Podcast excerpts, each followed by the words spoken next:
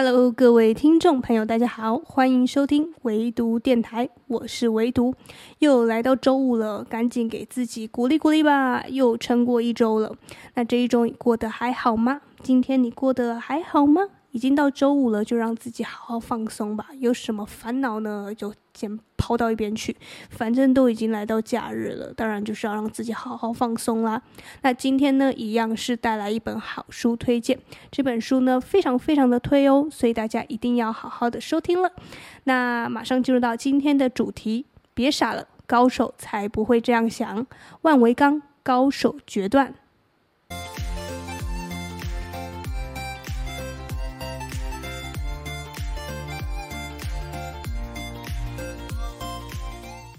好，一如往常的呢，今天的说书一样分成三个部分。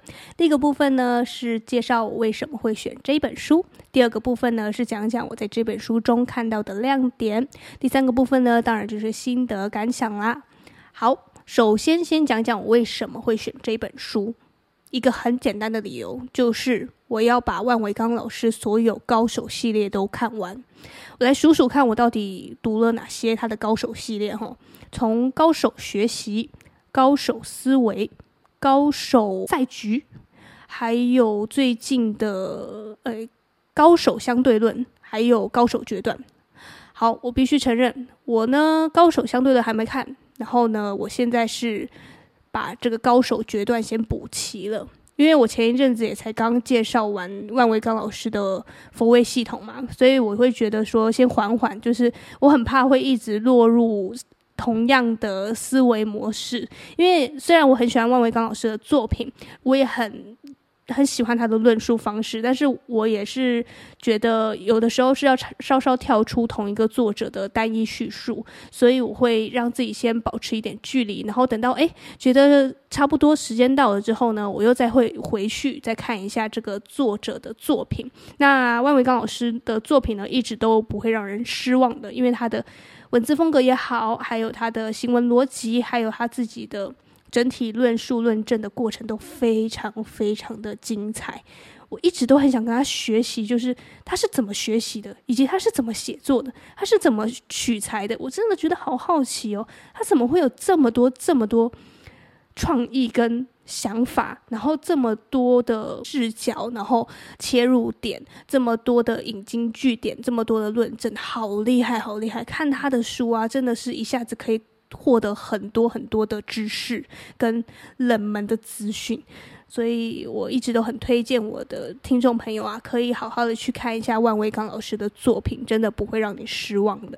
那今天呢，选这本书的主要原因就是，当然就是。一个搜集癖的概念啦，就是想要把万维钢老师的著作都看过，全部都搜集完。所以我刚刚也承认了嘛，我只只差了高手相对论，其他我基本上全部都看完了。而我非常推荐大家，真的是可以把它这一系列全部都买回来看。我原本在看书的时候，我就在想说，因为我是一本一本买嘛，我是从高手学习开始买，然后再买高手思维，再去买高手赛局这样子。然后我那时候就在想说，奇怪了，为什么出版社不出一套的嘞？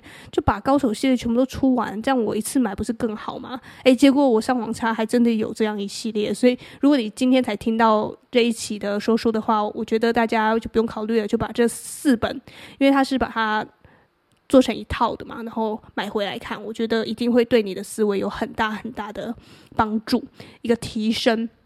那我一直觉得，我把万万老师的书呢，当做是一次软体的升级，就是因为我把我自己的大脑比喻成像手机里面的那一件软体一样，我们常常会收到手机的软体升级通知嘛，然后我们就会按下那个升级，对吧？那其实我们大脑也一样，我们大脑是需要时不时的去做更新、去做迭代的，所以万维。万维钢老师的书呢，对我来讲就是那个软体，那个升级软体，每一次看完都可以让我的大脑做一次更新，做一次的呃，把那个 bug 啊去解决掉，然后提升了我自己的效能。这个是我觉得在看他的书的时候，每一次都可以带给我同样的满满的收获，这让我觉得他的写作能力也好，他的整个幕后啊，就是帮他取材的这些编辑团队真的非常强大。他们总是可以调动读者的内心，然后把很复杂的东西变得很简单，讲解得很简单，但是又会觉得同时又很有收获。所以这这真的很难。身为一个写作者，你要常常的去想想发想一个新的题材，其实都。挺不容易的，所以，呃，万维刚老师一直都是我的一个楷模，我一直都向他的作品在学习。好，这就是我为什么会选这本书。那接着呢，就是要赶紧来介绍一下这本书到底讲了什么嘛。那一个很简单的呃介绍，就是呢，他这本书《高手决断》是教你用科学的方式去思考。那与其是说，给你很多科学的方式，他会在一开始有告诉你一个正确的科学思考态度是什么，让你成为一个诶会认真的去思考的人。那很多人呢会说，我会思考啊，我怎么不会思考？我会常常考虑我要选 A 还是选 B 啊。其实啊，有的时候。你以为你在思考，但事实上你只是用一个快捷的方式去做选择而已。就比如说，你今天早餐想要吃什么？你今天上班要走哪条路？这不是思考，这个只是一个选择，一个决断而已。那真正的思考呢？是你看到了一个事情，然后你会想到它可能有 A、B 两面。你把 A 听完了之后，再去听 B 的，然后再去。诶，想一下，这到底谁说的比较偏向事实？谁说的是在讲观点？谁说的是比较偏于他自己个人立场的？你自己要去做一些这些理性的判断，这才是思考。那听我这样讲，你会觉得思考的整个过程怎么这么繁琐？没错，就是因为思考不容易，所以大家才会不愿意思考。这就是。万维刚老师在书籍开头的时候就在讲说：“你不要以为你自己会思考，但事实上呢，我们不会思考，我们不常思考，而且有的时候甚至不需要思考，因为我们的生活就是统一的，大多数人呐。”我们的生活都是差不多的吧，对吧？就是一天过一天嘛，你不可能是说今天过这样一种模式，然后隔天你就突然变不同模式。你今天是呃朝九晚五的上班族，明天突然变大老板，不可能。就是你基本上你的生活每一天呢都是差不多的模式在运作的，所以你的思维也是会差不多的在一个状态当中。很久很久，若不是你遇到一些挑战，你可能不会意识到说需要改变你自己的思维。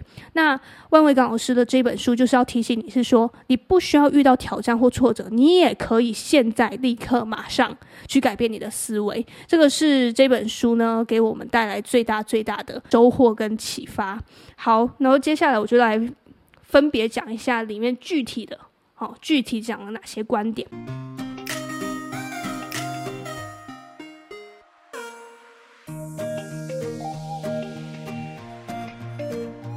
首先呢，我想要讲一下，他这本书开篇就告诉你说，我呢想要让你去建立一个科学思考的方式。那首先我就是要让你打掉重练。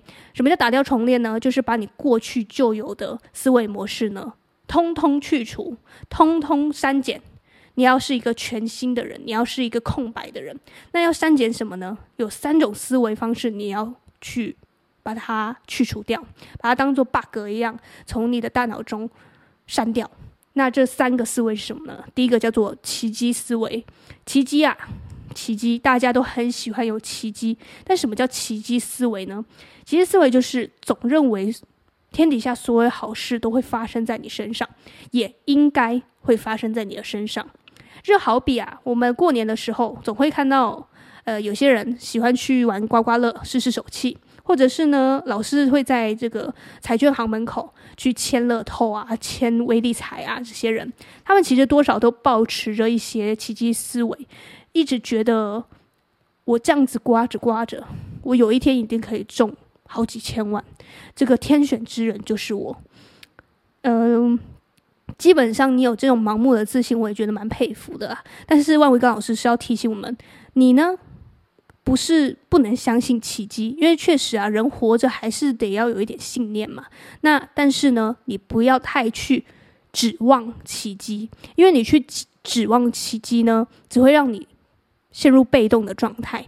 你会觉得啊，我每天祈祷就好了，我祈祷奇迹发生就好了，我不需要做任何努力，因为反正我就是天选之人，我一定可以呃得到所有的好处，所有的任何。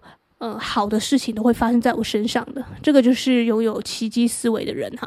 你老是保持这种不切实际的幻想的话，基本上对你自己个人来讲也没有什么任何的帮助了。那这就是奇迹思维呢，常好发于我们现实生活中。那其实我在看到的时候，我就觉得还蛮有趣的，因为我个人是比较属于感性派。因为我有在创作嘛，我也写小说，我写故事，所以我自己本身的个性是属于感性的，所以我很多时候会真的有这种奇迹思维，呃，凡事都往很好很好的地方去想。虽然我觉得这是我个性上蛮不错的优点，但是其实万维高老师是要我们拉回来，是更理性的去判断说，你有这个想法不错，但是你不要去过于执着于这样的想法，过于执着于奇迹会发生。其实我有的时候真的会陷入这样的状况，就是一直祈祷，一直祈祷，然后觉得好事就会发生，但其实事实上却没有真的这样子呃实现过。所以呃，与其你这样一直不停的指望啊，你不如就是更谨慎的去判断一些现在的现实的状态是怎样，然后你要做什么样的行动跟调整，这样才是一个真正活在这个世界上的人，而不是你一直呃虚无缥缈的寄托于一些。呃，不可思议的幻想，或者是不可思议的一些想法当中，哈。然后第二种要抛除的思维叫做愿望思维。其实愿望思维跟奇迹思维也有点类似。那愿望思维呢，是把自己的愿望想成是真的，然后呢，呃，就觉得这个世界就是这样，就是如同你想象的那样。呃，举一个最简单的例子，很多家长啊都会说。哎呀，我的孩子很聪明，他只是专注力不足而已。所以他只要提高他自己的专注力呢，我相信他一定可以考上台大、清大、交大啊，这些知名的大学，随便他们选都可以上。好了，这很明显就是把自己的愿望呢当做是事实再来做判断，对吧？你自己小孩是什么样的成绩，你应该自己很清楚。所以这个愿望思维真的是要避免的，不然严重的话，哈，可能就会导致所谓的确认偏误。什么叫确认偏误呢？确认就是我很确认的确认嘛，偏误就是有偏差、有错误。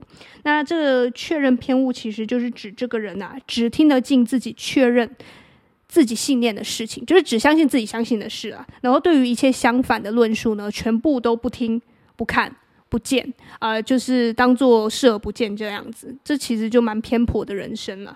那就好比作者有在书中有举到一个例子啊，就是有一次呢，大学有一个期中考试题目特别难，那同学们考完试之后就觉得压力很大，所以就给老师回馈说：“你不应该出这么难的题目来打击学生啊！”这其实也是愿望思维，因为这就是逻辑的错误啊。你的论据其实是你不喜欢。对吧？你仔细想，其实你不喜欢，不代表这不应该。你不喜欢，可不等于这不应该。难道考试就一定是要让学生舒服吗？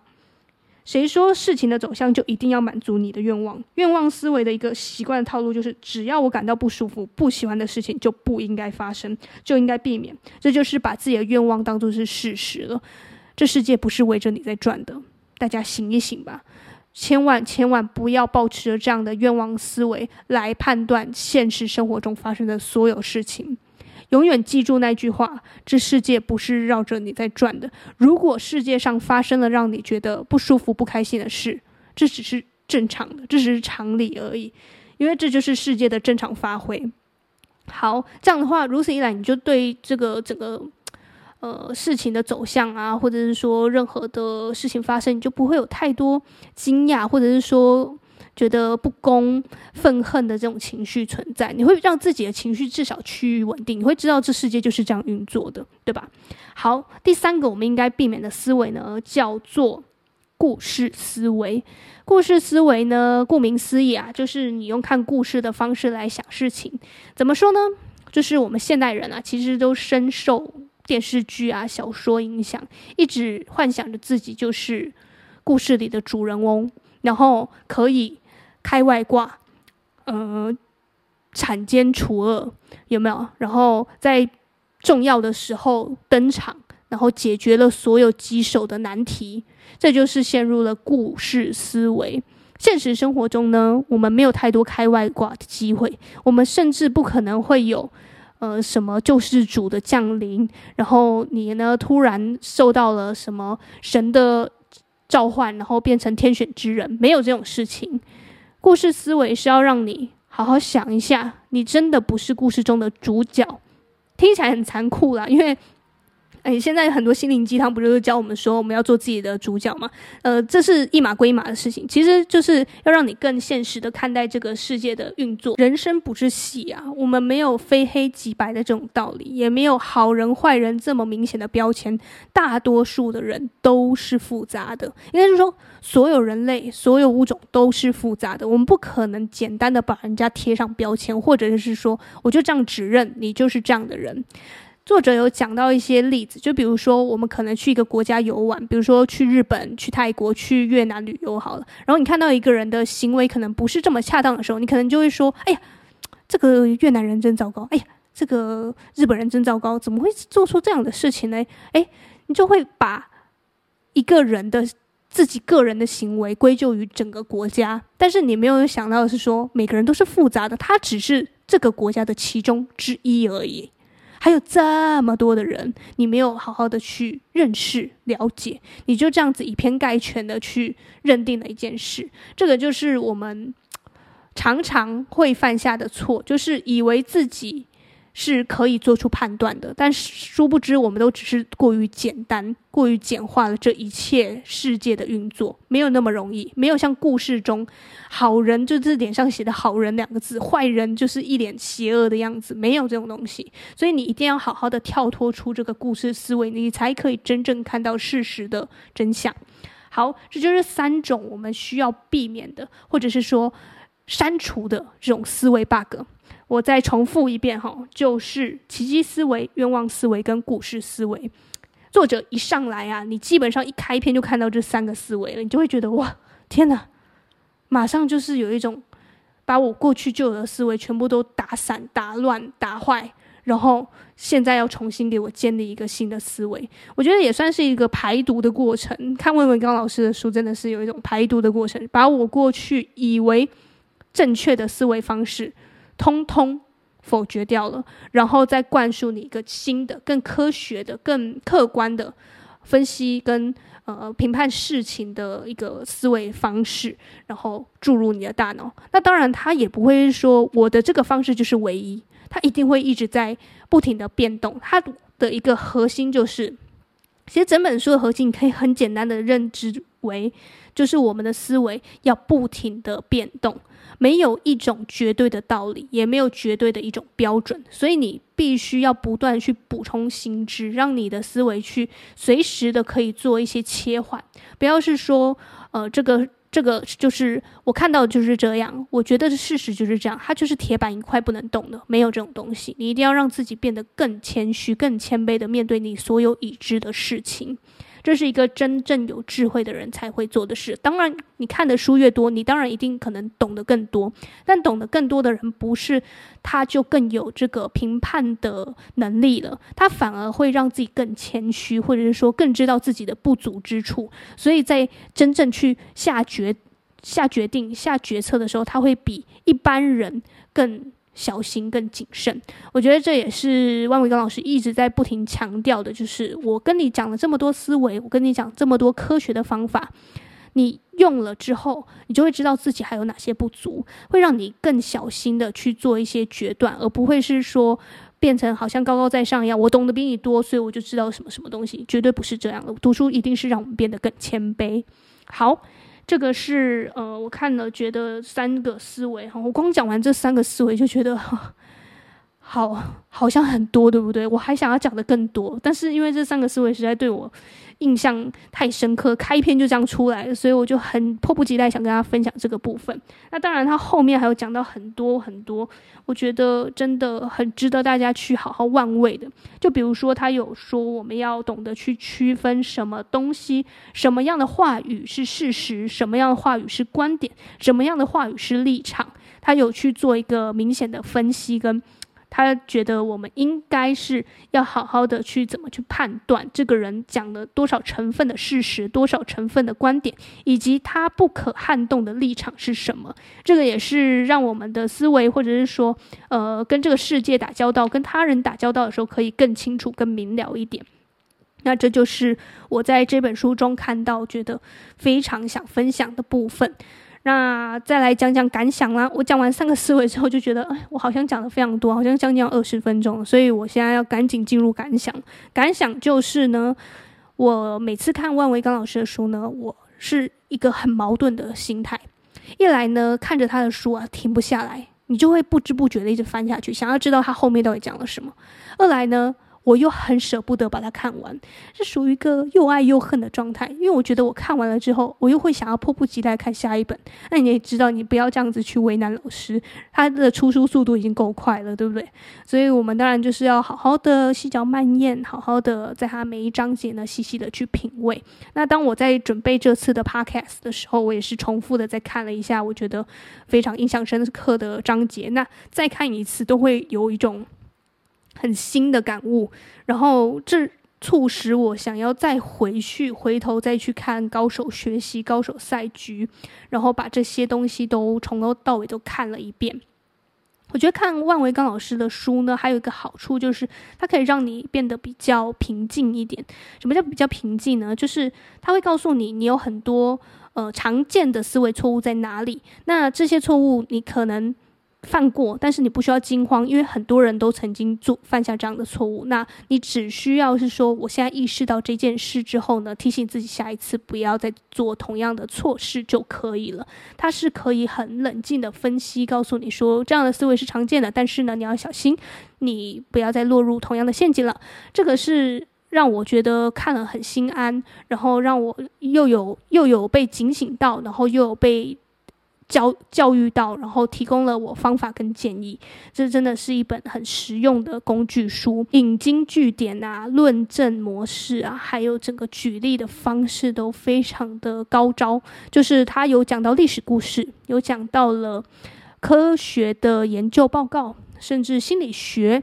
呃，任何什么商业案例，基本上都是可以在他这本书里面，应该是说他所有著作里面都可以看到。你会很很好奇，他为什么会知道这么多、这么多大量的案例，这么多的可以引用的书籍，真的恨不得想要把他的所有书单都看过一遍。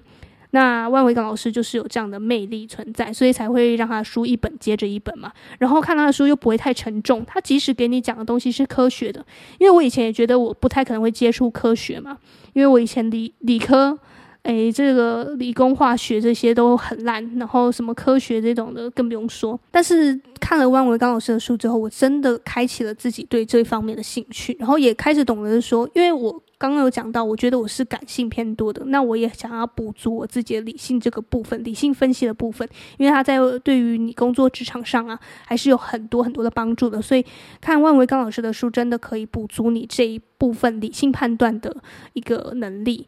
那以上呢，就是我推荐这本书的所有所有的内容跟理由了。那如果你有感兴趣的话呢，不妨呢把这个高手系列都买回来，好好阅读吧。那以上呢，就是今天的唯独电台，希望你也喜欢。祝福你和我一样，在漫长的时间做个聪明人。我们下周再见吧，拜拜。